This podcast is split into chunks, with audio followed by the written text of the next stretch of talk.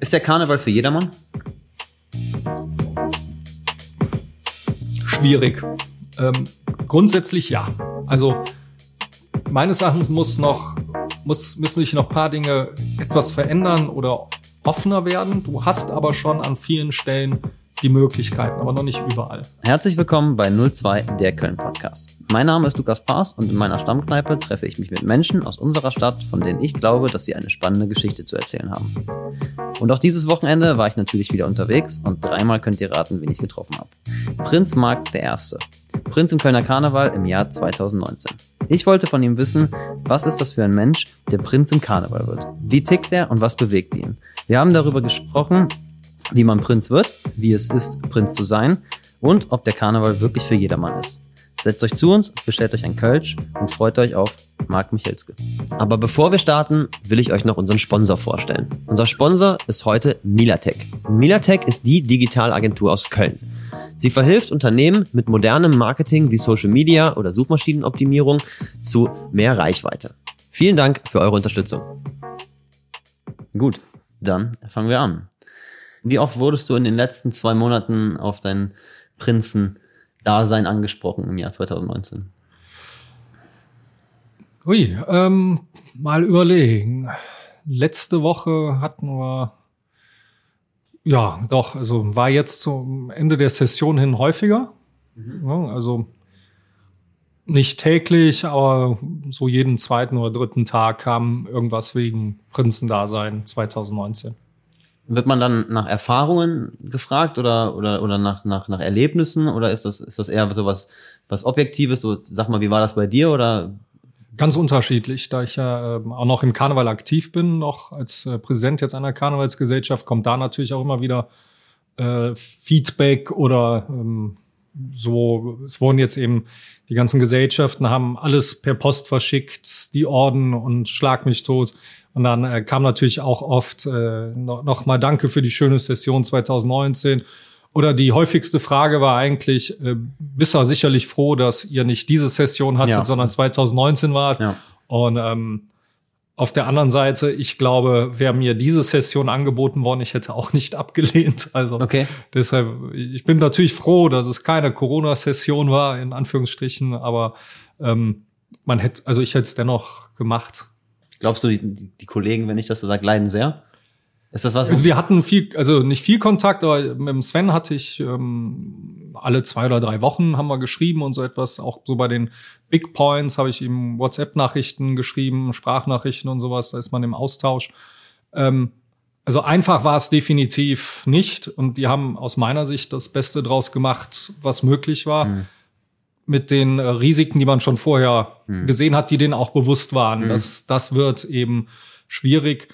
Ähm, ich, ich hoffe eben für Sie, auch so für den Karneval, dass die die nächste Session, ähm, ja, dass das wieder halbwegs normal wird, weil du, du, du zehrst eben von ganz, ganz vielen Dingen und jetzt war das eher aus meiner Sicht wahrscheinlich so 70, 80 Prozent Arbeit. Mhm Ne? Eine, ein, ein Job, eine Rolle, ähm, die hast du sonst auch, aber du hast eben auch noch ganz, ganz viel, was daneben ist. Ne? Vom, vom Abends feiern über gefeiert werden. Mhm. Und, und das war ja bei denen so gut wie nicht möglich. Ne? Und ja die Frage, die habe ich mir auch gestellt, ob halt, wenn wir jetzt schon über Corona reden, ob da was bleibt. Ne? Auch, auch, ich sag mal, der Karneval lebt ja natürlich von Nähe, ne? Ja. Von Nähe, auch jetzt auch körperlicher Nähe, wenn man das so sagen darf. Und ähm, es ist ja davon auszugehen, dass wir das im nächsten Jahr auch nicht so betreiben dürfen. Ne? Und die Frage ist halt, ob wir es auch, ob wir uns dann irgendwann so verinnerlicht haben, dass wir sagen, okay, das bleibt so. Ne? Das wäre natürlich für den Karneval äh, ein Horrorszenario. Ja, die, ich, ich tippe so ein bisschen auf, auf unsere äh, Kölsche Art, äh, rheinischen äh, äh, Frohsinn, das, das wird ein bisschen Zurückhaltung sein, aber ich glaube, dann geht's auch in die Vollen ganz schnell wieder. Also der, der erste Stresstest wird meines Erachtens diesen Sommer kommen. Ja, ähm, auch schon im Endeffekt so ein bisschen im Hinblick auf den Karneval. Das, das merkt man ja einfach. Wie, wie ist das Geschehen auf den Wiesen, ne? hier äh, am Aachener Weiher und überall? Wie, wie sind die Leute drauf? Und das ist dann ja eigentlich auch schon, was man dann ähm, später im Karneval erwarten kann Das heißt, dass so für mich der Straßenkarneval, ob wirklich dann am 11.11., .11., so wie letztes Jahr, wovon ich beeindruckt war, wirklich einfach nichts Wahnsinn. war. War Ja. also so. Ja, auch Rosenmontag jetzt, ne? Ja. Wirklich, ja. ganz, ganz, ganz krass. Und ähm, da weiß ich eben nicht, ob dann die Zurückhaltung bleibt oder, oder wenn man dann eben sagt, nein, ihr dürft mit und dann wieder irgendeine Zahl mit irgendwas anderem berechnet, ob die Sachen dann wirklich noch eingehalten werden Ja. oder ob alle sagen, ach, scheiß Jetzt ist drauf, egal. jetzt, Jetzt- ist egal und äh, Ja. fertig. Das ja. Gefühl habe ich auch. Man merkt jetzt ja schon, ne, dass so langsam so eine Müdigkeit sich einstellt und Ja. jetzt das schöne Wetter treibt die Leute halt nach draußen. Und Ja. dann irgendwann, ich glaube auch, ist das vorbei. Deswegen hoffe ich, dass wir das irgendwie, irgendwie ähm, ja, überstehen. Marc, als ich den Podcast angefangen habe, ähm, habe ich natürlich zu vielen Freunden, Bekannten erstmal so ein bisschen die Gästeliste gezeigt, ne, wer so kommen wird. Es kommen ja jetzt auch noch, noch ein paar Persönlichkeiten. Ähm, da waren viele, als ich gesagt habe, der Prinz kommt, ähm, in Köln, boah, wahnsinnig spannend, super, habe ich das so Menschen außerhalb von Köln erzählt. War so ein bisschen Ratlosigkeit. So, okay, ist das, ist das eine berühmte Person? Wie würdest du jemandem erklären, der nicht aus Köln kommt? Sagen wir mal, wir würden uns, keine Ahnung, irgendwo, irgendwo in einer, in einer, in einer Bar, in einer Kneipe treffen, weit weg von Köln, und du müsstest mir erklären, was heißt es, Prinz im Karneval zu sein? Ui. In Köln. Also ich war selbst erstmal verwundert, auf deiner Liste zu stehen, muss ich sagen. Okay. Weil das ist natürlich ähm, so in der, in der breiten Öffentlichkeit, also der Markus Gottschalk, der fürs Dreigestirn im Festkomitee zuständig ist, der hat so den Begriff noch mit ein paar anderen geprägt. Man ist weltberühmt in Köln. Und äh, das, das trifft es eben auch. Und äh, dann noch jetzt so zwei Jahre danach, äh, da äh, Fragen gestellt zu bekommen, hat mich verwundert. Ich fand es einfach schön, weil ich, man ist dann einfach ein Teil der Stadtgeschichte. Und ähm, ich sehe das auch noch als Aufgabe von allen, die mal Dreigestirn waren, auch einfach das zu leben oder zu präsentieren. Und man, man hat mal dazu gehört, dann verbreitet es auch noch. Und ähm, ich bin ja auch immer äh, viel unterwegs, äh, beruflich und auch ehrenamtlich. Und da habe ich es auch oft erklären müssen, was Prinz Mhm. zu sein heißt. Ja. Ähm, es ist aber schwierig, das, das im Ganzen rüberzubringen, weil du diese Vergleichsgrößen, wenn man jetzt sagen würde, äh, Schützenkönig, das, das trifft es nicht ganz, ne, weil der äh, Schützenkönig bringt natürlich noch mal ähm, ähm, se- seine eigene Person viel mehr mit rein. Ne? Hier hat jeder Kölner weiß einfach, da ist ein Dreigestirn und denen ist stellenweise völlig egal, wer in diesen, wer in den Ornaten steckt. Denen ist einfach nur wichtig, da kommen die drei mit Equip und allem und äh, da, da leuchten die Augen wie noch was. Also man, man verkörpert ähm, einfach ein, eine Figur, der so viel mitgegeben wird äh, an, an Vorschuss, an, an Vertrauen, an Liebe, äh, die man als Privatperson gar Nie nicht bekommt. bekommen könnte. Ja. Jetzt wissen die Leute auf jeden Fall auch, dass wir in der Kneipe wirklich drehen, wenn es, denn, denn es hupt. Du hast gerade was Schönes gesagt. Du hast gerade gesagt, ähm, man ist Teil der Stadtgeschichte. Ist dir das wichtig? Nein, es, es war eher ähm, so im äh, nicht, nicht direkt eine Last auf den Schultern, aber schon eine Verantwortung, die man auch spürt. Okay, dann lass mich da direkt nochmal einhaken. Warum wird man dann Prinz im Dreigestirn? Was sind die Beweggründe, Prinz im Kölner Dreigestirn zu werden? Ähm, ja, ein, einfach diesen ganzen Mythos da drum herum selbst zu erleben. Also die, das, das einfach zu, zu wissen, was das ist. Denn man bekommt ja, ich war jetzt kein, kein äh, Vollzeit-Karnevalist, ne, wie, wie es eben viele in Köln gibt, so ein Kreis von 900 oder 1000 Menschen, die du immer wieder triffst, die bei jeder Veranstaltung, sondern ich war eben der, der in meinem eigenen Verein die ähm, Sachen geleitet hat, Sitzungs, die Sitzung geleitet hat, vielleicht noch auf zwei anderen Sitzungen war und das war für mich alles völlig ausreichend. Aber diese, dieses, was macht das Dreigestirn so im Ganzen, ne, das selbst zu erleben, das fand ich unglaublich spannend. Ähm, und die, die, die, ich hatte aber auch schon in der Bewerbungsphase direkt gesagt, ich habe da einen unheimlichen Respekt vor, weil manche Leute, du bist in gerade bei den ähm, sozialen Einrichtungen, ähm, den ähm, Behindertenwerkstätten, den Altenheimen, den Pflegeheimen, der Palliativstation, der ähm, Kinderkrebsstation, da bist du nur einmal. Und was ist, wenn du es nicht gut machst? Und das war so für mich, wo ich gesagt habe, boah, also äh, So ein bisschen Versagensangst oder? Ja, oder so wirst du dem Anspruch gerecht, weil jeder, der, der, der damit was verbindet, ne, der, der freut sich so sehr Ja. darauf und die willst du nicht dann enttäuschen. Ähm, Aber ich, uns ist, glaube ich, gelungen, dass, dass wir äh, bei diesen Veranstaltungen nicht enttäuscht haben. Bei diesen, okay. Bei diesen. Das, das müssen wir noch mal aufgreifen. Lass uns mal so ein bisschen das Feld von ganz von vorne aufräumen. Du hast Ja. jetzt gesagt, Kindheit war auf jeden Fall Karneval wahrscheinlich auch ein Thema. Ne? Ich habe mal Genau. ein bisschen geguckt, dein Papa war ja schon im Karneval sehr aktiv, ne? ist ja auch Gründer, glaube ich, ne? Beziehungsweise äh, hoher Funktionär. Muss mir, ich bin in dem Karnevalsthema natürlich nicht so drin wie du. Ja, also ganz, ganz unterschiedlich. Mein, der Vater meiner Mutter, der hat ähm, ganz viel schon im Karneval gemacht. Ähm, in, bei, bei unterschiedlichen Gesellschaften. Mein äh, Vater hat dann auch äh, da kurz nach meiner Geburt da viel angefangen ähm, zu machen, Mitte der 80er. Und ähm, ich bin von klein auf damit groß geworden, ob im Kindergarten, in der Schule oder dann eben auch einfach in der Freizeit, aber nie mit irgendwelchem Druck seitens meiner Eltern, aber auch nicht so mit demselben, also nicht so mit so den Ambitionen, ich muss irgendwo tanzen, ich muss ich dorthin, dorthin, Okay. sondern eher, ach, was bietet sich mir an und ich nehme das mit, alles gut und Rosenmontag am Zugweg stehen oder mal mitgehen, super. Das war auch eine Frage, die ich mir sofort gestellt habe. Warst du jemals um 22 Uhr betrunken im Karneval auf der Zülpicher Straße? Ist das was, wo du Karneval gefeiert hast? Ich muss jetzt wirklich mal überlegen.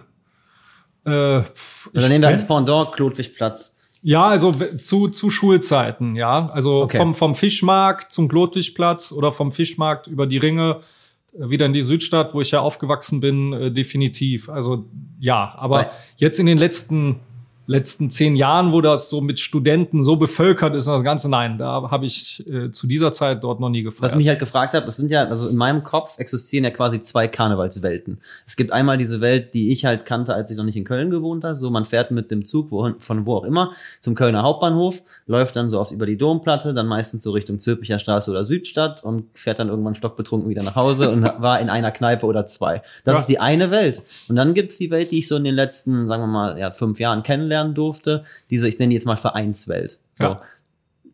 Hast du manchmal den Drang, aus dieser Vereinswelt nochmal auszubrechen und zu sagen, so, ich mache das nochmal so wie früher? Oder Nee, das mache ich ja weiterhin. Aber jetzt Okay. nicht, nicht mehr an diesen Orten, sondern bei mir in äh, Bickendorf oder in Ehrenfeld bin ich dann unterwegs oder in der Südstadt ähm, kenne ich einfach immer noch welche Leute oder auch der Vater vom Kumpel von mir, der hat noch eine Kneipe in der Südstadt, dann gehen wir auch dort feiern. Das, das ist weiterhin vorhanden. Also das, das genieße ich auch. Also den Straßenkarneval habe ich so am meisten eigentlich gemocht.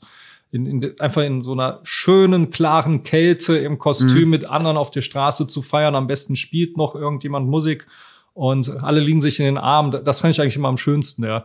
Der Kneipenkarneval hat auch seine Vorteile, aber der, also da darf man auch stellenweise eben fies vor nix sein. Ne? Ja. Und ähm, auch ab gewissen Uhrzeiten wird's eben auch ganz schön hart, aber Ja. äh, es, es macht auch riesen Spaß. Also die gerade dieses ähm, die ei- einfach sich gegenseitig in den Armen liegen, den hast du vielleicht fünf Minuten vorher kennengelernt und man beste Freunde, man redet über Dinge, mit denen man noch nie Ja. mit jemandem drüber gesprochen hat und alles ist möglich. Da, das sind eben diese besonderen Begegnungen, die die so nur aus meiner Sicht, also ich kenne sie nur so aus dem Karneval. Mhm.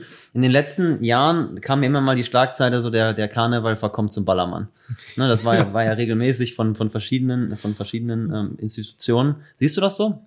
Findest du, dass du, die, wenn wir jetzt nochmal auf die Zülpicher Straße zurückblicken, Also, da ich noch nicht an der Zülpicher war, weiß ich es nicht. Ich kenne nur Fotos oder Videos von Mhm. dort. Du hast natürlich immer das, dass ähm, ab einem gewissen Zeitpunkt vielen das Brauchtum in erster Linie nicht so wichtig ist. Wobei ich auch sagen würde, jeder, der eine Sitzung besucht, dem ist das Brauchtum jetzt auch nicht vordergründig an erster Stelle und auch nicht jeder in der Kneipe. Die ähm, man feiert immer auf die unterschiedliche Art und Weise. Ich mache da natürlich auch einiges an der Musik fest. Ne? Du Okay. hast eben die, ähm, die, die normale Karnevalsmusik und du hast, also ich fand's ganz lustig. Wir hatten bei äh, beim Internetanbieter äh, haben wir für gerade für unsere Töchter für für deren äh, Mobilfunkgeräte und so etwas äh, Musikmöglichkeiten und dann hatten wir einfach gesagt so spiel mal Karnevalsmusik und das erste was kam war eher so äh, die, diese Mallorca-Karnevalsmusik Ja, oder okay, die bayerische, ja. wo ich mir auch noch dachte, okay, spiel Kölner Karnevalsmusik und es kam was anderes. Ja. Und das hat so noch mal für mich ein bisschen den Unterschied äh, herausgebracht oder dass es dort noch mal einen gibt, Ja. Weil ich auch dachte, okay, Karnevalsmusik ist Karnevalsmusik. Das war auch etwas, was ich so mit nach Hause gebracht habe, nach, nach jetzt mittlerweile ja fast zehn Jahren, zehn Jahren in Köln. Wenn ich bei meinen Eltern war, dann war halt oft genau, was du sagst, halt so, ich sag mal, nicht diese Ballermann-Musik, aber andere Karnevalsmusik, als Ja. die ich jetzt hören würde. Ne? Das ist halt auch so ein Entwicklungsprozess, den ich durchgegangen bin. Ne? Und mittlerweile, wenn ich jetzt Karneval feiern gehe, mache ich das auch. Aber ich war, ich war mal in der verbotenen Stadt äh, feiern, ähm, gezwungenermaßen. Und da ist halt völlig anders. Ne? Also da, Ja. da, da ist halt diese, diese, diese Ballermann-Kultur. Lass uns mal zum Thema Prinz gehen Ja. irgendwann in deinem Vereinsleben hast du dann entschieden, so, ich möchte Prinz im Karneval werden.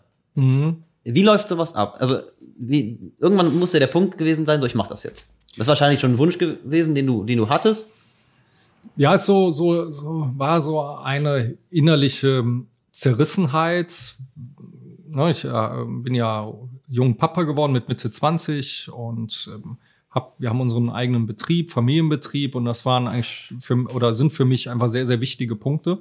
Und für mich war auch klar, wenn du dann, äh, du hast jetzt schon ein paar ehrenamtliche Sachen, wenn du jetzt auch noch sowas machst, ui, ne, das, das wird schon äh, alles sehr, sehr belasten äh, weil du bist weg und der Rest muss das ausbaden, wo du gerade feierst.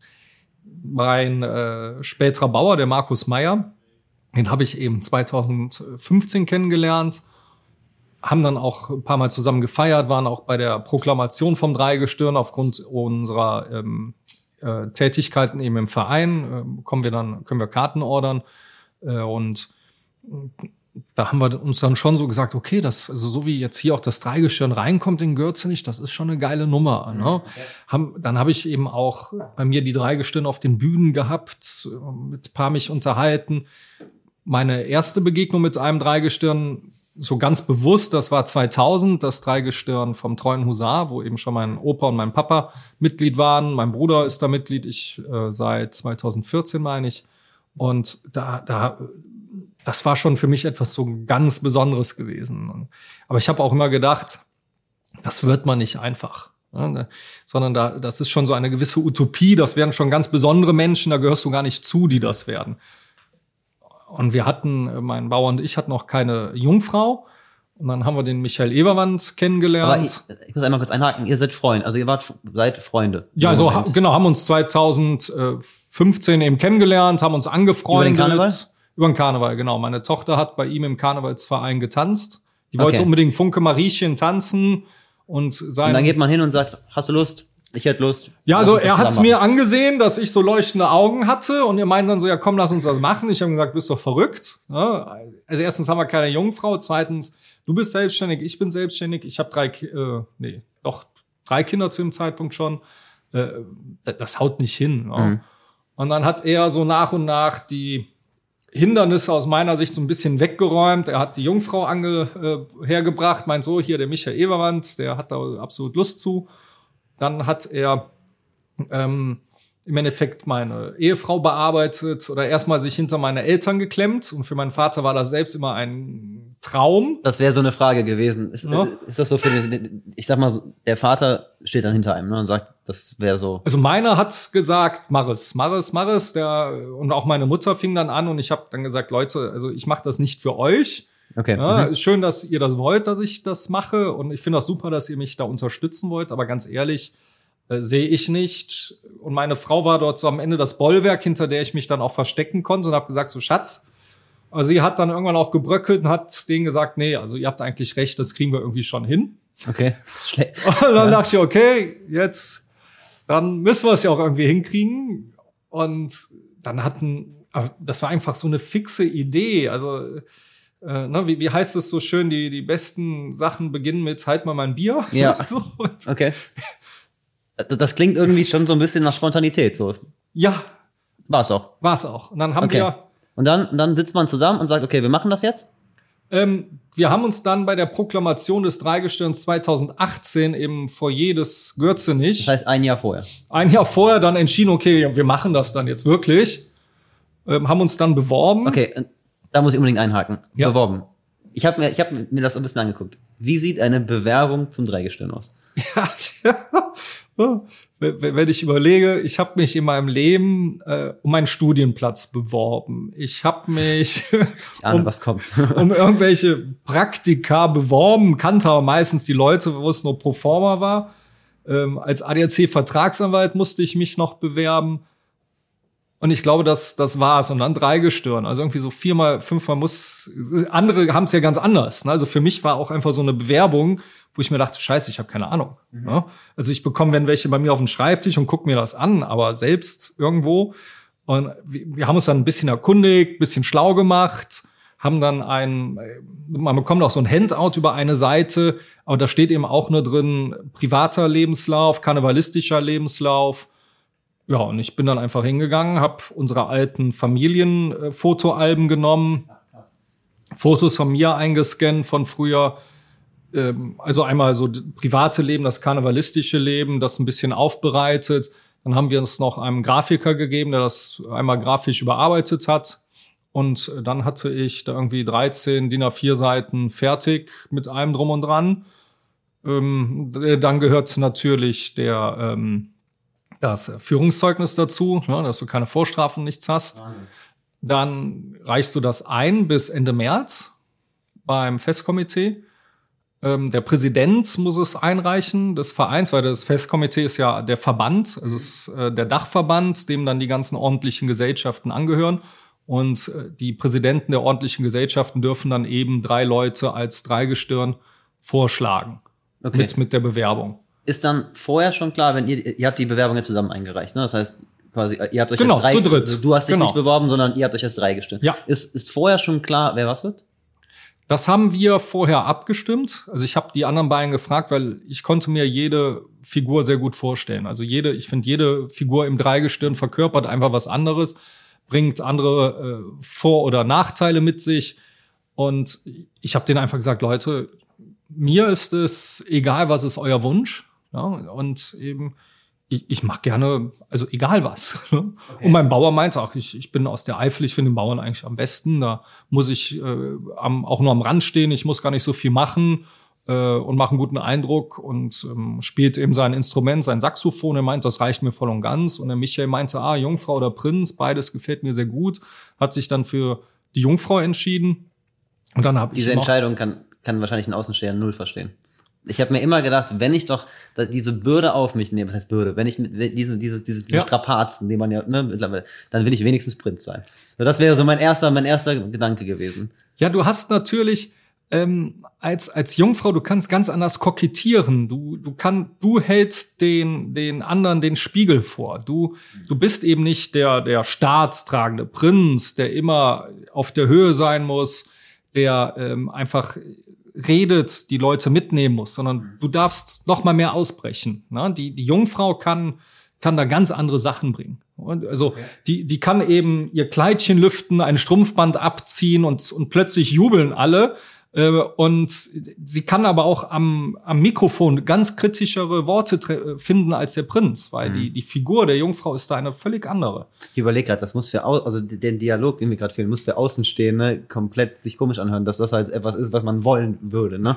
aber ähm, Glaubst du, alle, die sich fürs Dreigestirn ähm, bewerben, denken so? Oder glaubst du auch, dass es zwischen den, den Dreigestirnen, die sich bewerben, halt einen Machtkampf, Machtkampf will ich das jetzt nicht nennen, aber dass man wirklich sagt, okay, ich will nur Prinz werden, sonst will ich gar nichts? Ja, doch, das, ja. das glaube ich auch. Das, das ist, ähm, das, das siehst du auch bei manchen Dreigestirnen. Äh, der, also zum Beispiel beim Christian Krat, meinem Nachfolger, also glaube ich, also dessen Traum, Lebenstraum war, glaube ich, immer Prinz zu werden. Der hätte auch, äh, wenn er keine Jungfrau und keinen Bauern gefunden hätte, dann hätte er es eben einfach nicht gemacht. Das, ist so, aber da ist man auch sehr ehrlich mit sich. Und für mich war einfach dieser, äh, dieser Gedanke, Teil von den dreien zu sein. Und ähm, der, der war für mich einfach so überwältigend, dass ich mir gedacht habe, äh, also der Bauer macht schon riesen Spaß. Du hast diesen Hut an mit den Faunfedern, du hast den Dreschflegel in der Hand. Du musst nicht reden, wenn du nicht willst. Du mhm. kannst einfach das Ganze genießen. Okay, ja. und, und wie gesagt, Jungfrau Prinz, also da habe ich mir gedacht, egal was da kommt, es wird toll sein. Okay, und dann habt ihr die Bewerbung abgeschickt, beziehungsweise vorbeigebracht, was auch immer. Ja. So, und dann hat es gedauert. Wie lang? Dann kam äh, die Nachricht, Einladung zum ähm, ersten Kennenlerngespräch. Wie viele Dreigestirne stehen da noch zur Auswahl, weißt du? Das weiß man nicht. okay, was- Also du hast eben bei die, die, das Festkomitee lädt ein. Ich weiß auch gar nicht, ob sie alle Bewerber einladen. Ich würde fast sagen, ja. Weißt du, wie viele Bewerber es waren? Ähm, man munkelt sowas um eine Handvoll. Pi mal Daumen im Ganzen. Und dann ähm, hatten wir das erste Kennenlerngespräch beim ähm, Alexander Dieper, der damals noch Zugleiter war. Das, die finden eben an ganz geheimen Orten in ganz Köln verteilt immer statt. Ach, okay. Was sind das für Orte? Ja, so, Kneipen? wie gesagt, beim Alex Dieper in der eigenen Firma, da am Rheinufer Wahnsinn. in der Südstadt. Okay. Äh, Wir waren beim Joachim Wüst, äh, Anwaltskollege in, in, ähm, auf dem Ring. Und wo sich mit den anderen getroffen wurde, weiß ich nicht. Darfst du darüber reden dann danach? Also, das- Wo wir uns du- getroffen haben, darf ich drüber Du reden. dürftest danach halt quasi mit deinen Kumpels drüber reden, hör mal, ich bin jetzt deiner engeren Auswahl, oder? So, nee, das nicht. Okay, das war das, das heißt, du das darfst kein verboten. Wort darüber Nein, verlieren, nein, dass du nein. jetzt quasi. Nein, wir wären auch fast draußen gewesen. Okay. Ähm, wir hatten nach dem Erstgespräch kamen wir in die innere Auswahl. Dann gab es einen zweiten Termin. Und äh, vor diesem zweiten Termin, wo wir eben unser, das, was wir äh, auf der Bühne präsentieren wollen, sollten wir dort präsentieren. Und wir waren, hatten uns im, im ähm, wie heißt es, in der äh, Friesenstraße getroffen, im dem Brauhaus, sind dann auf den Friesenplatz. Mein äh, Bauer hat dann Saxophon gespielt, meine Jungfrau und ich, wir haben dazu gesungen und mein Vater ging da mit dem Hut rum äh, und hat dann Geld eingesammelt, so als Spaß. Dann haben wir das nachher bei der Bewerbung erzählt, dass wir eben noch dort und dort geprobt hätten, so aus Spaß. Das ist nicht bei allen auf Gegenliebe Ah, krass, gestoßen, okay. weil es eben hieß, das ist ein Geheimnis.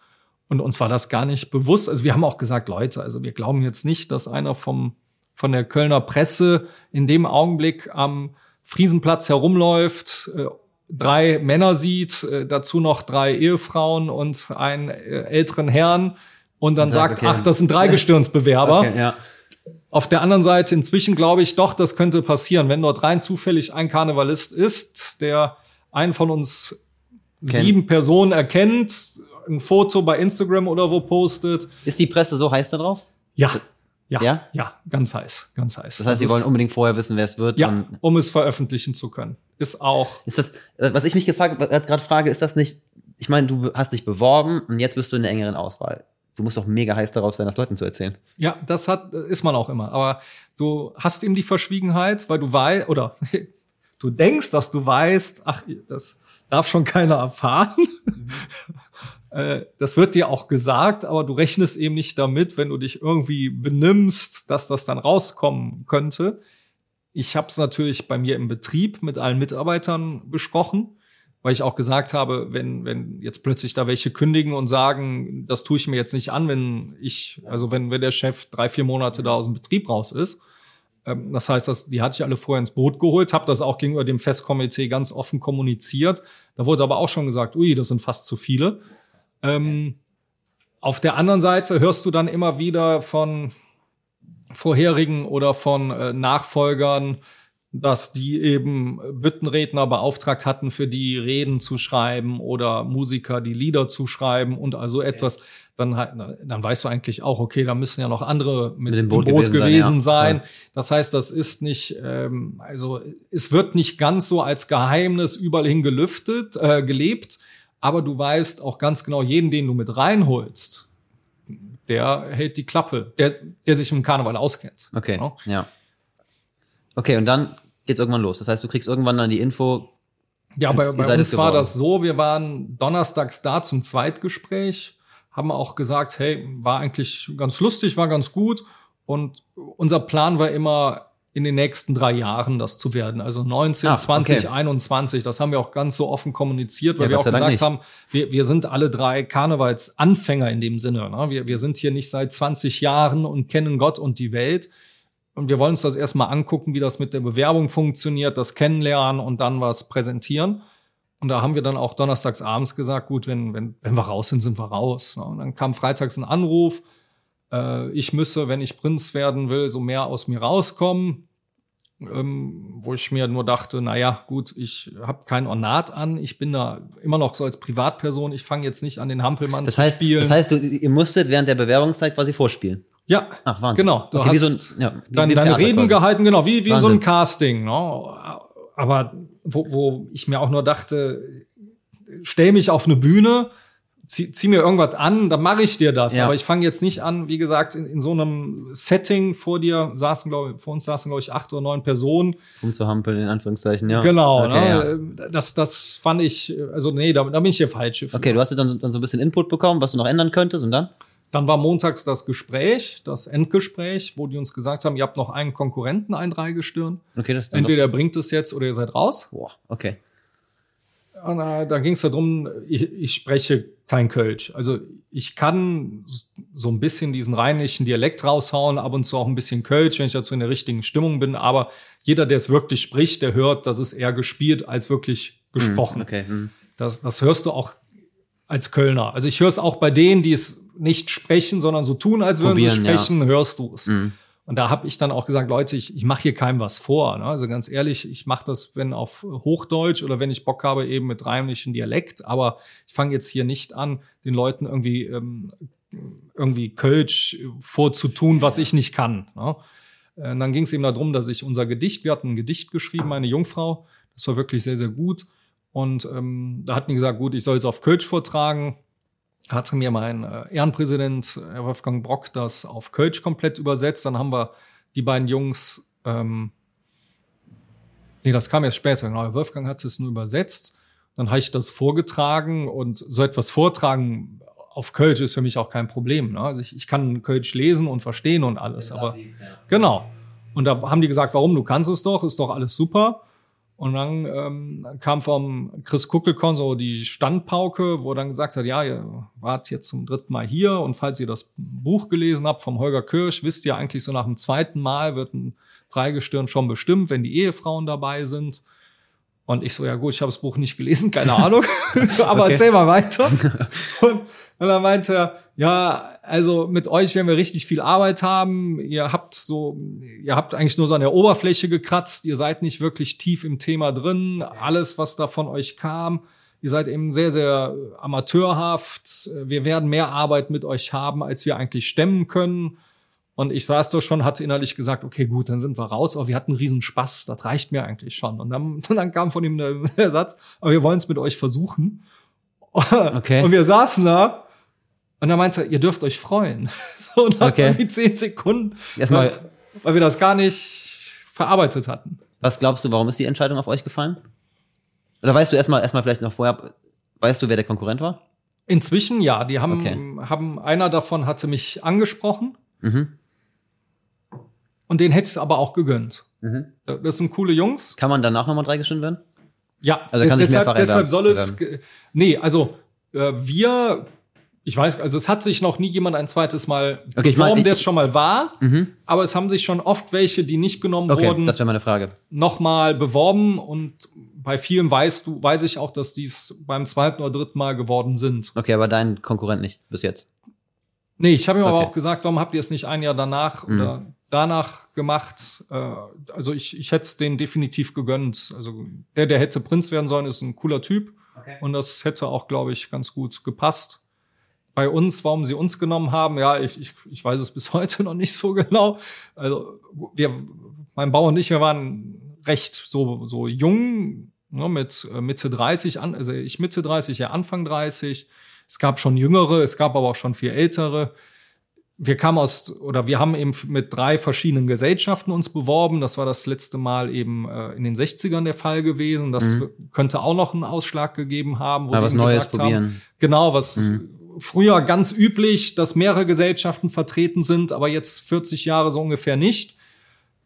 Und ja, vielleicht auch diese, dieses Unverbrauchte, das uns noch nicht jeder kennt. Mhm. Weil du hast eben manche, die, die sind einfach wie ein bunter Hund. Da sagt schon jeder, ach ja, den kenne ich seit 20 Jahren, der war schon bei 100.000 Sitzungen. Und bei uns war es eben wirklich so ein bisschen dieses Unverbrauchte, dieses ja, Amateurhafte, dieses Mhm. Also ne, ein Kölner, zwei Immis und Ja. keiner hat Ahnung vom organisierten Festkomitee Karneval, so in die Ja. Richtung. Das habe ich mich nämlich auch gefragt. Ich habe ein Interview von dir gesehen. Das war irgendwie so ein bisschen, ich will nicht sagen, nicht unvorbereitet, aber halt, ich hätte irgendwie die Antworten schneller und professioneller erwartet. Wirklich keine Kritik, aber so. Nee, alles gut. Was ich eigentlich super schön fand, ne? Also jetzt, das war sehr ehrlich, ne? Das man, Ja. auch, da war auch mal so ein, ich weiß nicht, dabei, ne? Finde ich super cool. Welches Interview war das? Ähm, gibt's bei YouTube, muss man einfach deinen Namen googeln. Okay. Kannst du dir mal angucken. ähm, Im Vorgespräch haben wir schon darüber geredet, dass wir nicht über alles reden werden. Und jetzt kommen wahrscheinlich Punkte, über die du nicht gerne redest. Eine Frage, die natürlich über diesem ganzen Prinzendasein schwebt, die wirst du dir wahrscheinlich denken können, ist, was kostet der Spaß? Genau. Ähm, es gibt da, dadurch darüber sehr viele Daten im Netz. Ähm, Aha, okay. es weißt du sind- mehr als ich? ja, es sind, es sind äh, Beträge von ähm, 50.000 Euro für Ornat, Wurfmaterial und so weiter im Raum. Es sind aber auch Daten, die deutlich höher sind, 150.000 zum Beispiel. Wo liegen wir ungefähr? Äh, ja, also es gab da schon die kreativsten Antworten von Vorgängern und Nachfolgern, die gesagt haben, äh, das ist unbezahlbar oder es, oder was, was heißt, was es kostet. Ne? Es kostet Liebe und Zeit. Mhm. Also äh, konkrete Zahlen werde ich nicht nennen. Aber es ne? kostet Geld. Es kostet Geld, das gehört dazu, Mhm. denn das Ganze ist zwar ein Ehrenamt, aber man kann ja auch nicht von äh, den, dem Festkomitee und den angeschlossenen Gesellschaften verlangen, dass die sagen, okay, wir finanzieren hier für drei Personen, die zwar ein Ehrenamt ausüben, das Wurfmaterial, das für die ein eigenes Ornat angefertigt wird, weil das Ornat behältst du, das gehört dir. Mhm.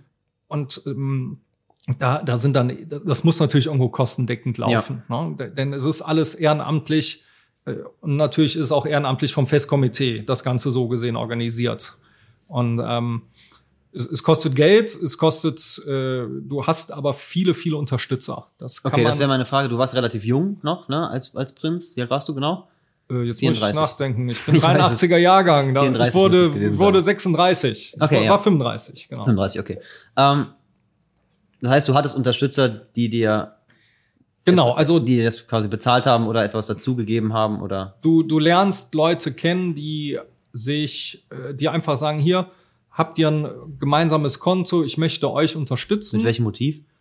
Die einfach, die einfach sagen, ich finde, das ist so eine geile Nummer und ähm, da habt ihr was. Denn du hast neben den äh, Kosten, die so gesehen direkt beim Dreigestirn hängen, auch noch gewisse Veranstaltungen, die von der Gesellschaft organisiert werden. Das ist der weihnachtliche Präsidentenabend, wo alle Präsidenten kommen. Äh, die, der Einzug in die Hofburg und Ziggerüm, also der Mhm. Abschluss der Session. Und ähm, da haben wir eben auch immer gesagt, so wir wollen nicht, dass unsere drei Gesellschaften hier mit Geld ähm, ähm, ähm, belastet werden, weil wir drei Dreigestirn sein wollen. Also haben wir auch einfach geguckt, wo finden wir Sponsoren im Ganzen. Und da haben wir dann eben geschaut, auch einige gefunden, die einfach gesagt haben, wir, wir finden, das ist so eine geile Sa- Sache, dass ihr dort Dreigestirn machen wollt und Weil sie wenn- gut mit euch befreundet waren oder. ja, oder wenn sobald ein persönlicher Bezug da ist, Okay, äh, mhm. kommt das von ganz unterschiedlichen Ecken, wo du dir auch denkst, äh, hättest, ja. Okay. ich bin jetzt nicht der Typ, der nach Geld fragt, ne? das Ja, musste meist nur mein Bauer machen, der da eher so die, das Händchen für hat. Äh, ich, ich, ich kenne eben sehr, sehr viele in Köln, weil ich ja groß geworden bin. Mhm. Und dann konnte ich ihm immer sagen, so, dann müssen wir mal zu denen gehen und zu denen gehen. Dann haben wir dort mit denen geredet und ähm, da, das, das war schon beeindruckend, was das freisetzt, um da einfach, weil wir, wir sind eben auch drei eher kleine Gesellschaften, die jetzt auch nicht diese Beträge von alleine direkt stemmen Okay, das sind aber auf jeden Fall Beträge, sagen wir mal, für den Prinzen, die man als Normalsterblicher priva also privat nicht aufwenden könnte. Alleine. Doch, könntest du schon, aber dann müsstest du vorher gespart haben, so wie ich auch. Okay. Also Mit 35. Und, genau. Wie lange hast du, du, du bist Jurist. Ja. Ich kann rechnen. das heißt, du hast noch nicht lange gearbeitet. Äh, Und damit auch noch nicht lange Wo, wo ich mal gespart. überlegen, ich habe ähm, 2006 angefangen in der Kanzlei und die Zulassung hatte ich 2014. Also habe ich dort fünf Jahre als Anwalt gearbeitet. Das heißt, es ist schon möglich, in fünf Jahren so viel Geld aufzubauen, dass man sich das Prinzenamt leisten kann. Puh, das weiß ich jetzt nicht, aber es, es war zumindest seit 2006 möglich. Okay, gut.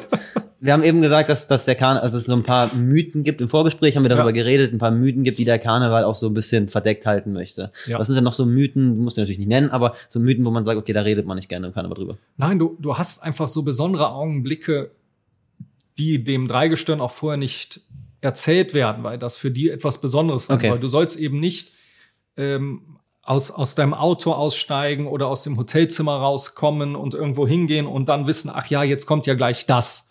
Ja, sondern dann, dann steigst du plötzlich aus und denkst dir, okay, was ist das denn? Okay, du hast also während, während der, der laufenden Session überhaupt keine, also teilweise keine Ahnung, wo du hinfährst. Oder Bei manchen, genau, es gibt manche, es gibt manche Überraschungen. Ich, Ach, okay. ich, ich würde sagen, es sind um ein Dutzend herum, wo du wirklich dann dir denkst, okay, wa- was, was passiert hier gerade? Was ist hier gerade los? Mhm. Und das, das ist einfach wunderschön. Auch für die anderen, die Ja. daran beteiligt sind, weil die, die können das Dreigestirn damit irgendetwas überraschen. Und eigentlich ist es ja unsere Aufgabe, überall Freude und Frohsinn hinzubringen. Und plötzlich wird dir da etwas zurückgegeben. Ähm, Gerade der Karneval Sonntag ist da ganz groß Mhm. mit Aktionen war einer der schönsten Tage, was das angeht. Also so von der Dichte her, da, da ging es von einer, fast von einer Überraschung zur nächsten und du kamst aus dem Staunen nicht mehr raus. Okay. Was war in der Session so, dass das, wir spulen jetzt ein bisschen vor, aber es interessiert mich gerade, der schönste Moment, wo du sagst, okay, das bleibt mir für, also das war der Moment meiner Prinzen. Gibt es da einen Moment, der so bes besonders heraussticht? Nee, da, also war einfach sehr, sehr viel. Da, da, da war so viel. Wir hatten natürlich dieses kleine Highlight äh, sonntags vor Weiberfastnacht, dass wir die äh, Sto Stunksitzung ähm, besucht haben, obwohl die Stunker das nicht wollten. Mhm. Das, das war für die schon zu viel Anarchie, dass dort plötzlich das Dreigestirn aufgetaucht Okay. und bei denen einfach einmarschiert ist. Das, äh, damit kam der sich selbst nennende äh, alternative Karneval gar nicht klar, dass da plötzlich äh, jemand in deren Programm reinkommt, Der nicht Und- hingehört. der da nicht hingehört. Ja, okay. Aber wir waren, also so von der Aufgeregtheit war das der Auftritt, wo ich am meisten aufgeregt war. Okay, weil du Komplett. Angst hattest mit Kritik und oder wie es Ja, oder weil ankommt. du nicht wusstest, wie das Publikum dich empfängt. Okay. Ne? Ob, wenn das jetzt wirklich äh, eingefleischte ähm, äh, Stunker sind, die dich dann ausbuhen, dass du es gar nicht mal mehr bis zur Bühne schaffst. Oder Okay, ja. wenn, wenn du auf der Bühne dann empfangen wirst, na, weißt du auch nicht, wie, wie endet das. Ne? Und, und du dann im Endeffekt wieder abziehen kannst und das eine Nullnummer wird. Aber ich dachte mir, man muss es versuchen. Ne? Mhm. Wir, nachher werden wir schlauer sein. Äh, Hab mich äh, dort auch mit, mit viel, viel Arbeit durchgesetzt, haben das gemeinsam zwar entschieden, aber ich war eher so der, der gesagt hat, das müssen wir bringen. Mhm. Und das, das war, als wir dort auf also rein sind, die Leute, ist, ich habe über Umwege nachher über WhatsApp Videos bekommen von Gästen, die das welchen geschickt hatten, die ich wieder kenne. Und, und wenn man da die Videos sieht, als wir einmarschiert sind, also wir, wir haben so gestaunt, wie wir dort empfangen wurden. Die Okay. Leute standen auf den Tischen und den Stühlen und haben uns frenetisch gefeiert. Mhm. Äh, Das, das war schon Hammer. Man kann sich das im Prinzip gar nicht vorstellen. Ihr macht in, in so einer Session knapp 400 Auftritte, so Pi mal Daumen. Drei, zwischen 300 und 400 ist mal so die Rede. Also 440 hatten wir ungefähr. Wahnsinn. Wahnsinn. Also das heißt, du bist ja noch viel mehr als ein Rockstar auf Zeit letztendlich. Ne? Also ich glaube, ein richtiger Rockstar macht diese Auftritte auf jeden Fall in, in dieser Zeit nicht. Hast du die Zeit überhaupt, das zu verarbeiten? Ich meine, teilweise Nein. sind das ja. Nein, also nicht, die, das, das brauchst du so. Also ich, ich habe bis im Endeffekt so ein Jahr gebraucht, so im Ganzen auf alles wieder klarzukommen, so runterzukommen, einfach zu merken, dass das war ein Ausflug aus der Realität, es ist nicht Ja. die Realität. Ne? So ein, so ein, was dann auch nochmal, man kennt ja nur die Klatschblätter und was über Promis geschrieben wird und, und wie, warum Influencer das machen und du kriegst so ein, so einen leichten Anpack, okay, das, das, diese, dieses Euphoriegefühl, was die ganze Zeit haben, diese Hormone, die da durch deinen Körper dich auf dieser äh, hohen Ebene die ganze Zeit halten, okay, das, das treibt dort manche an, die dort immer bleiben wollen. Und dafür tun die all solche merkwürdigen Dinge. Ich fand es dann auch irgendwann angenehm, aus diesem Fokus rauszukommen und einfach zu sagen, so, jetzt soll der Nächste gefeiert werden. Okay, das heißt, Zickerum, du bist fertig mit allem Ja. und dann bist du wieder normal Mark. Ja, das wie Bist du gesagt, nicht erstmal in ein mega Loch gefallen? Also ich kann mir das einfach vorstellen. Du hattest die letzten drei Ja. Monate die ja, totale Action, ständig halt Leute um dich rum, alle haben dich gefeiert. Du konntest ja quasi nicht auf die Straße gehen, dass die Leute dir zugejubelt haben. Und dann kommst du plötzlich raus in Genau. deinem Anzug als Anwalt und es jubelt dir plötzlich niemand mehr zu. Nein, das war auch, war auch immer so der Gag. Ich komme morgens ins Büro und irgendwie keiner applaudiert. Ja, ja, genau. Ist das was, was schwer ist? Äh, Ich, kann- ich stelle mir das super schwer vor. ja, das Gute ist, wir sind schon darauf vorbereitet worden. Also sagen wir mal, mehr als sagen kann das Festkomitee dort auch nichts. Die können dir keinen Therapeuten zur Seite stellen und kein, keine Lebenshilfe, die dich danach begleitet. Oder dafür musst du auch einfach in dem Alter, wo du es machst, gesettet genug sein, um, um sagen zu können, ich, äh, ne, ich krieg das schon irgendwie hin und meine Frau meine Kinder und meine Eltern, meine Geschwister haben mir dabei auch geholfen. Und Okay. Das, das ist nicht selbstverständlich, weil du wirst auch, ich werd, bin ja auch heute hier noch eingeladen, ne? Ja, ja, Also, klar. So, Das, das, das wirkt nach, ne? das, das wirkt nach. ja. Und vor allem die Gefahr, finde ich, abzudrehen, ist ja auch relativ hoch, ne? Ich meine, Genau. das ist ein, ein Pensum, was halt einfach fast niemand, ja, man kann schon sagen, auf der Welt mitkriegt, so 400 auf, Auftritte oder mehr als 400 Auftritte in so einer kurzen Zeit. Das kriegen halt auch, die haben es ja gesagt, fast Rockstars nicht mit, ne? In dem Pensum. So, und da wieder runterzukommen, stelle ich mir schon, schon brutal vor. Ja, und das, das äh, hat auch ähm, viel erfordert, in der, auch so in der Familie wieder auf das Ganze klarzukommen. Einmal für, für meine Frau und die Kinder, dass ich überhaupt wieder da war. Aber auch für mich überhaupt wieder so in diesem Familienkomplex äh, den, die, den Platz zu finden, der, der ja einfach verwaist war über ein paar Monate äh, und, und dann gefüllt worden war. Und da wieder einfach ein- eine Partnerschaft aufzubauen, zu den Kindern die Beziehung aufzubauen. Ähm, Da hat die Pandemie äh, mehr, also Mhm. geholfen, weil Ja. wir einfach wieder viel Zeit miteinander Und hatten. wir haben zu ruhige. Zeit, ne? Ja. Es war einfach eine ruhige Zeit, die ganze Aufregung war weg. Und ähm, Was würdest du schätzen, wie viel Zeit sind ins Land vergangen, gegangen, bis du gesagt hast, okay, jetzt bin ich wieder Marc, so wie ich vorher war? Oder bist du überhaupt jetzt noch Marc, wie du vorher warst? Hat sich das verändert? ja, also das verändert definitiv. Du, du äh, wirst, du äh, erhältst einfach ein Coaching. Wir waren im Scala-Theater bei Ralf und Arne, bei denen wir auf der Bühne geprobt haben, die uns ganz viel beigebracht haben, was Bühnenpräsenz angeht. Wie gebe ich mich? Wie rede ich? Äh, auch wenn man da stellenweise nichts mehr merkt danach, aber irgendwo sind gewisse Dinge hängen geblieben.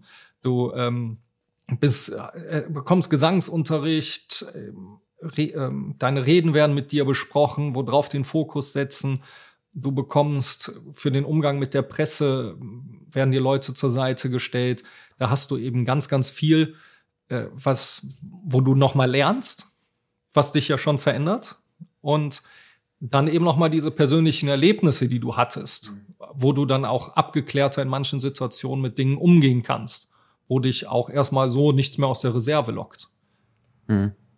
Was ich mich frage, glaubst du, es wäre sinnvoll, so einem Dreigestirn nach der Session jemanden an die Seite zu stellen, der einen so ein bisschen runterholt? Man hat das ja total oft so bei, bei, bei Stars, ich sag mal, ne, dass, dass die nach einer gewissen Zeit abdrehen, ne? Und ich kann mir das halt gut vorstellen, das ist eine lange Zeit, ne? Man unterschätzt das halt, das ist ja wirklich lang, ne? Man, ich finde immer, wenn man den Karneval so vor Augen hat, denkt man immer so an die paar tollen Tage, aber das war's, aber es ist ja wirklich eine lange Zeit, die, die ihr Stars seid.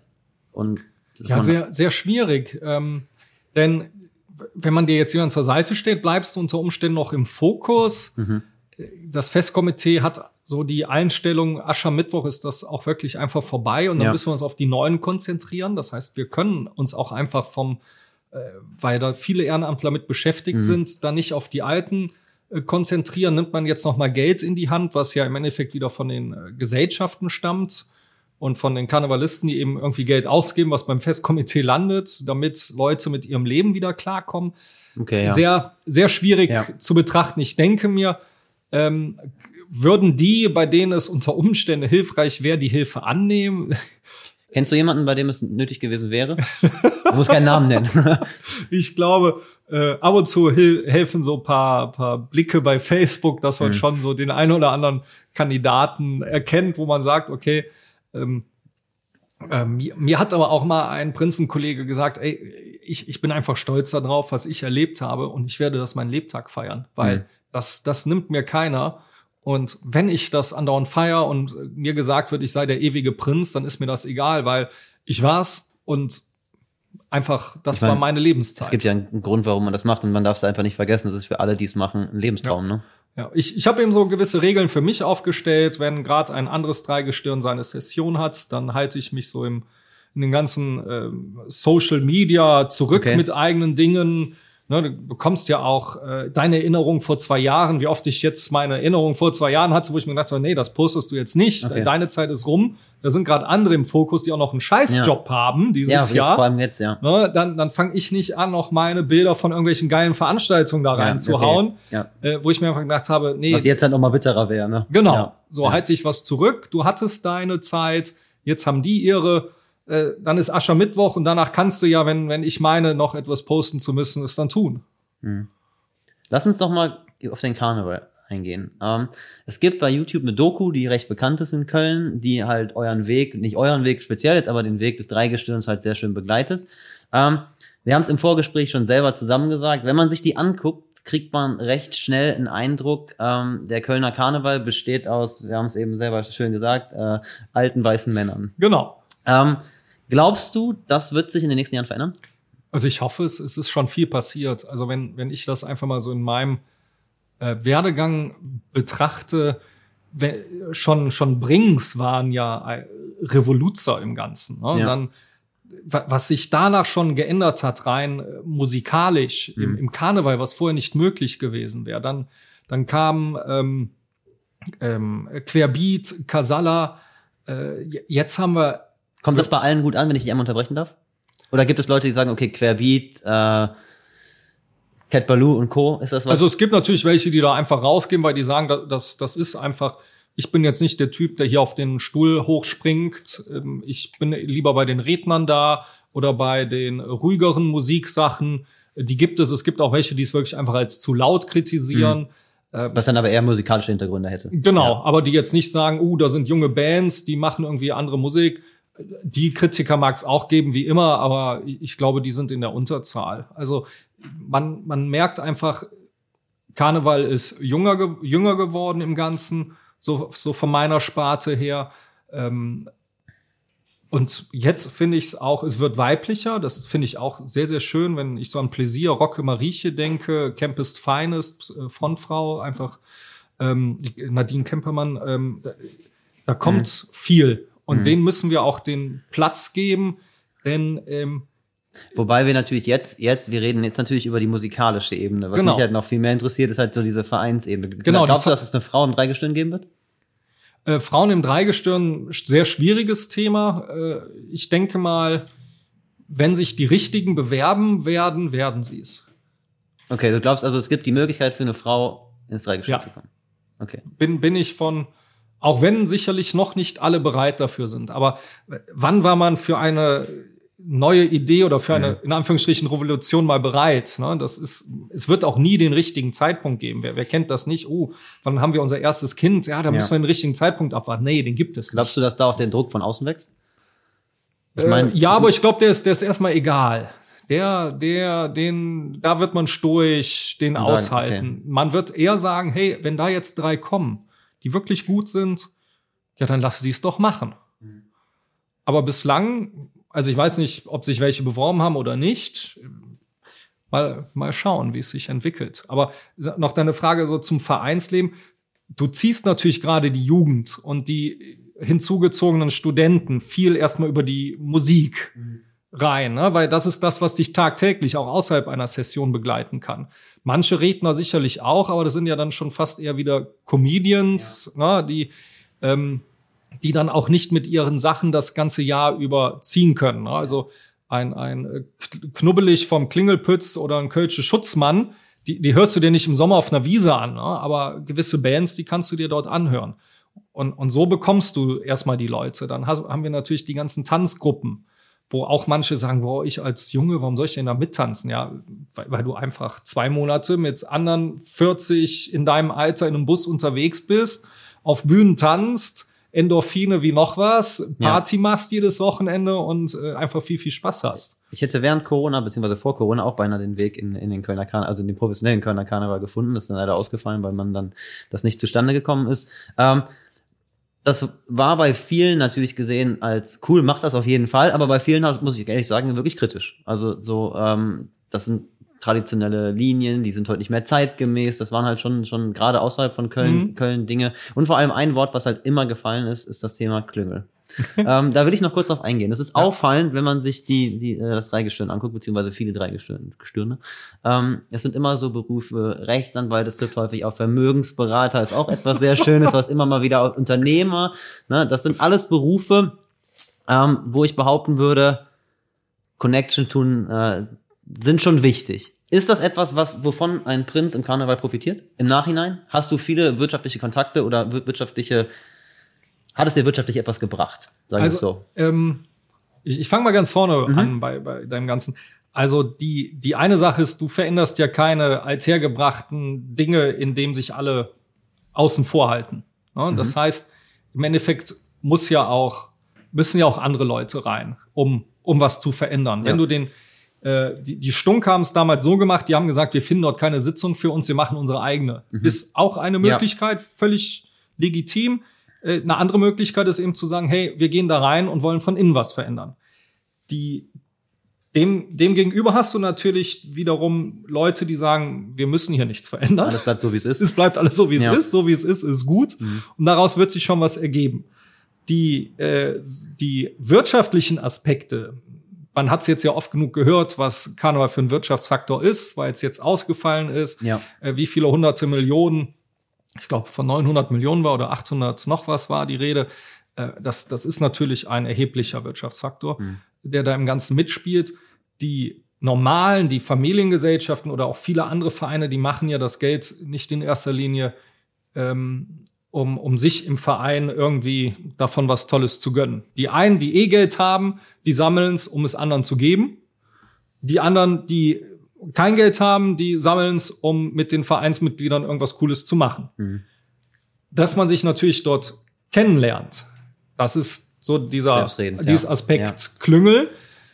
Natürlich für für mich als Anwalt und so viele Anwälte waren es nicht. Also ich komme jetzt auf den ähm, Björn, der jetzt Jungfrau war. Mhm äh, der Oliver Rosenberg, äh, Oliver von Rosenberg äh, und noch ähm, der Karl Hagemann.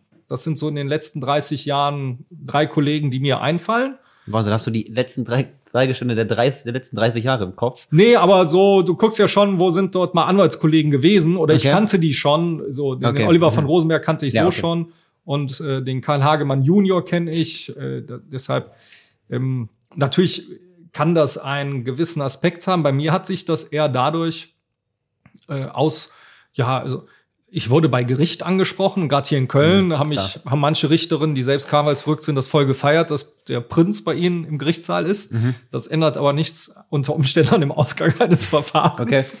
Äh, du hast in manche ähm, Firmen, Amtsstuben natürlich einen viel schnelleren Zugang, weil du die Leute kennengelernt hast. Mhm aber die kannst du auch sonst wo kennenlernen. Die Wahrscheinlichkeit ist natürlich ja, höher, schwerer, dass man sich an dich erinnert, weil du mal Prinz warst. Ja.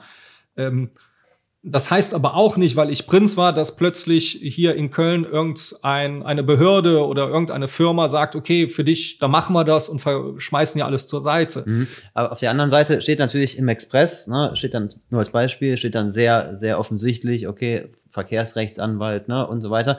Du hast natürlich schon Werbung, ne? Das ist, genau. ist, ist schon, schon, ja. glaubst du, dass, dass das halt für viele Prinzen oder allgemeinen Mitglieder des Dreigestirns ein Motiv ist, sowas zu tun? Dass man wirklich aufrechnet, okay, das ist jetzt Invest XY und das bringt mir Invest oder das bringt mir Ertrag XY. Dass das also rein du, wirtschaftliche du, Entscheidung ist. Nee, rein wirtschaftliche glaube ich nicht. Also bei mir, bei mir war auch die, die Situation, ich habe beim, ähm, da ich ja ADAC-Vertragsanwalt schon vorher war, habe ich aber auch erstmal nachgefragt, ist das möglich, dass ich so lange aus der Kanzlei rausgehe, mhm. weil ich mich eben verpflichte, ADAC-Mitgliedern eine kostenlose Erstberatung zu geben. Und dann wäre ich eben drei Monate nicht greifbar gewesen für ADAC-Mitglieder. Und hätte jetzt der ADAC gesagt, nein, das geht auf gar keinen Fall. Also wir haben Möglichkeiten erarbeitet, wie es dann ging. Aber da hätte ich auch für mich gesagt, nee, also ich gebe jetzt nicht äh, mein, meine ähm, ganz mein, mein eins meiner Standbeine dran, okay, auf, ne? mhm. um hier eine Möglichkeit späteres eines späteren Benefits zu haben. Mhm. Es hängt auch von einem, glaube ich, selbst ab, ob man einen Benefit daraus zieht. Der, der kann natürlich ganz unterschiedlich sein. Also ich habe paar Gastronomen in Köln kennengelernt, wo ich gerne essen gehe. Das heißt auch nicht, dass ich da kostenlos mhm. dann essen gehe. Mhm. Aber Äh, man unterhält sich dann gerne, dann gibt's noch vielleicht einen aufs Haus und alles super oder du kriegst noch einen schönen Sitzplatz. Ne? Das sind dann so Benefits, die jetzt da für mich kommen. Äh, es kann auch sein, dass andere äh, da äh, gro größeres Spiel draus gemacht haben. Aber das war jetzt zum Beispiel gar nicht bei mir die Sache. Für, für mich hat sich so am Ende ähm, herausgestellt, ich kenne jetzt viele, wenn es für Mandanten Anliegen gibt, wo ich dem Mandanten helfen kann, habe ich einen kürzeren Draht. Das funktioniert oder auch nicht. Ab und zu gut, ab und zu gar nicht. Ja, das, das ist dann der Benefit. Ob, mhm. Äh, da, es kamen jetzt nicht mehr Leute zu mir. Es gab eine schöne Geschichte, mein alter Lateinlehrer. Der hatte auf eine persönliche Besprechung in einer Sache äh, bestanden und äh, meint, weil er wollte mich ja auch da mal als Prinz äh, einfach noch mal kennenlernen. Noch und war dann letztes Jahr für für eine Besprechung im Büro ähm, und hatte ich dann eine Ausnahme gemacht, weil wir eben Hygienevorschriften hatten eigentlich für für solche kleinen Anliegen keine ja. persönlichen Besprechungen. Äh, das, das war da mal so eine Sache, aber es kam noch keiner zu mir, der gesagt hat, ach, weil du Prinz warst, komme ich jetzt zu dir. Okay. Sondern es war, wenn eher so, du machst ja Verkehrsrecht, ich habe da was und ich habe dich gerade auf dem Schirm. Vorher hätten sie mich eben nicht auf dem Schirm gehabt. Mhm. Ist der Karneval für jedermann? Schwierig. Ähm, grundsätzlich ja. Also meines Erachtens muss noch, muss, müssen sich noch paar Dinge etwas verändern oder offener werden. Du hast aber schon an vielen Stellen die Möglichkeiten, aber noch nicht überall. Also okay. es ist einfach ein Abbild der Gesellschaft. Du kannst auch in Köln nicht in jede Kneipe gehen ähm, mit als als jeder Typ. Mhm. Ne? Auch da wirst du Blicke ernten, Sprüche dir fangen, se selbst in Köln. Und ich, ich, will jetzt noch gar nicht in andere Regionen gehen. Mhm. Äh, und das hast du im Karneval auch noch.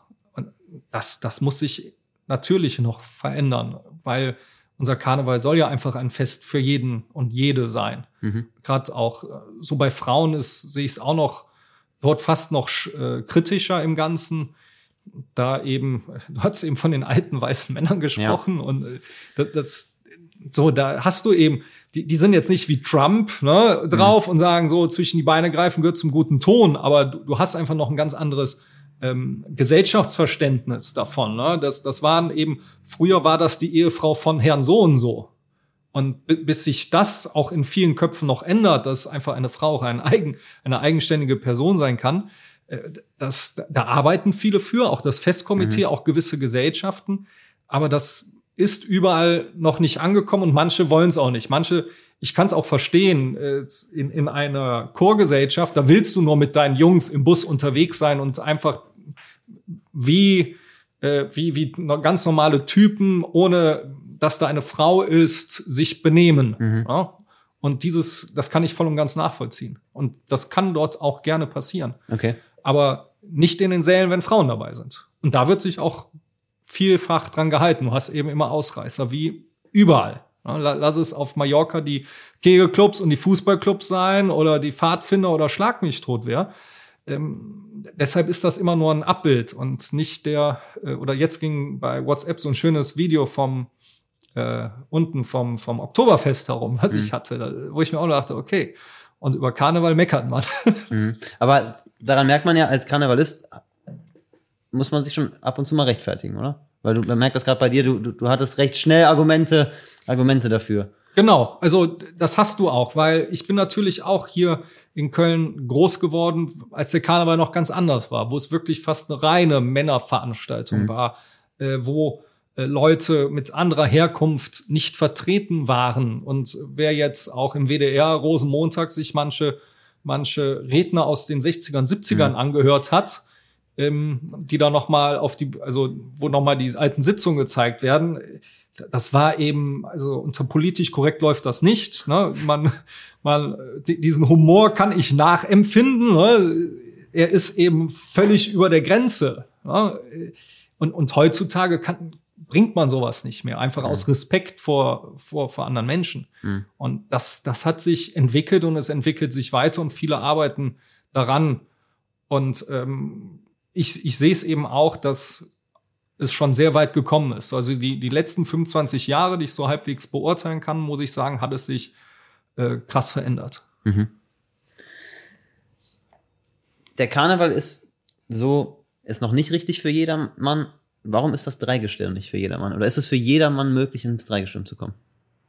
Meines Erachtens ist es für jedermann möglich. Also Trotz des finanziellen Aufwands. trotz des finanziellen Aufwands. Du, also da gibt's die unterschiedlichsten Geschichten, wie das in manchen gelaufen ist, dass, dass bei den einen die Gesellschaft das komplett gezahlt hat oder Leute mit Geld oder einer von den dreien. Die, die Sache ist ja die, du brauchst immer drei Personen. Okay. Und die drei müssen passen.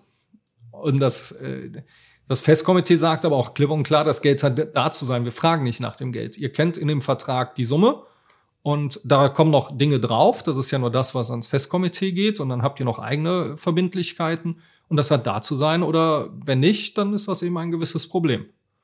Mhm. Okay, das heißt, viele Dinge zahlst du auch selber, ne? Also Ornat zahlst du selber. Ja, das läuft übers Festkomitee. Also früher war es eine 1 zu 1 Abrechnung. Jetzt ist es eine Pauschale, wo eben gewisse Dinge mit drin sind.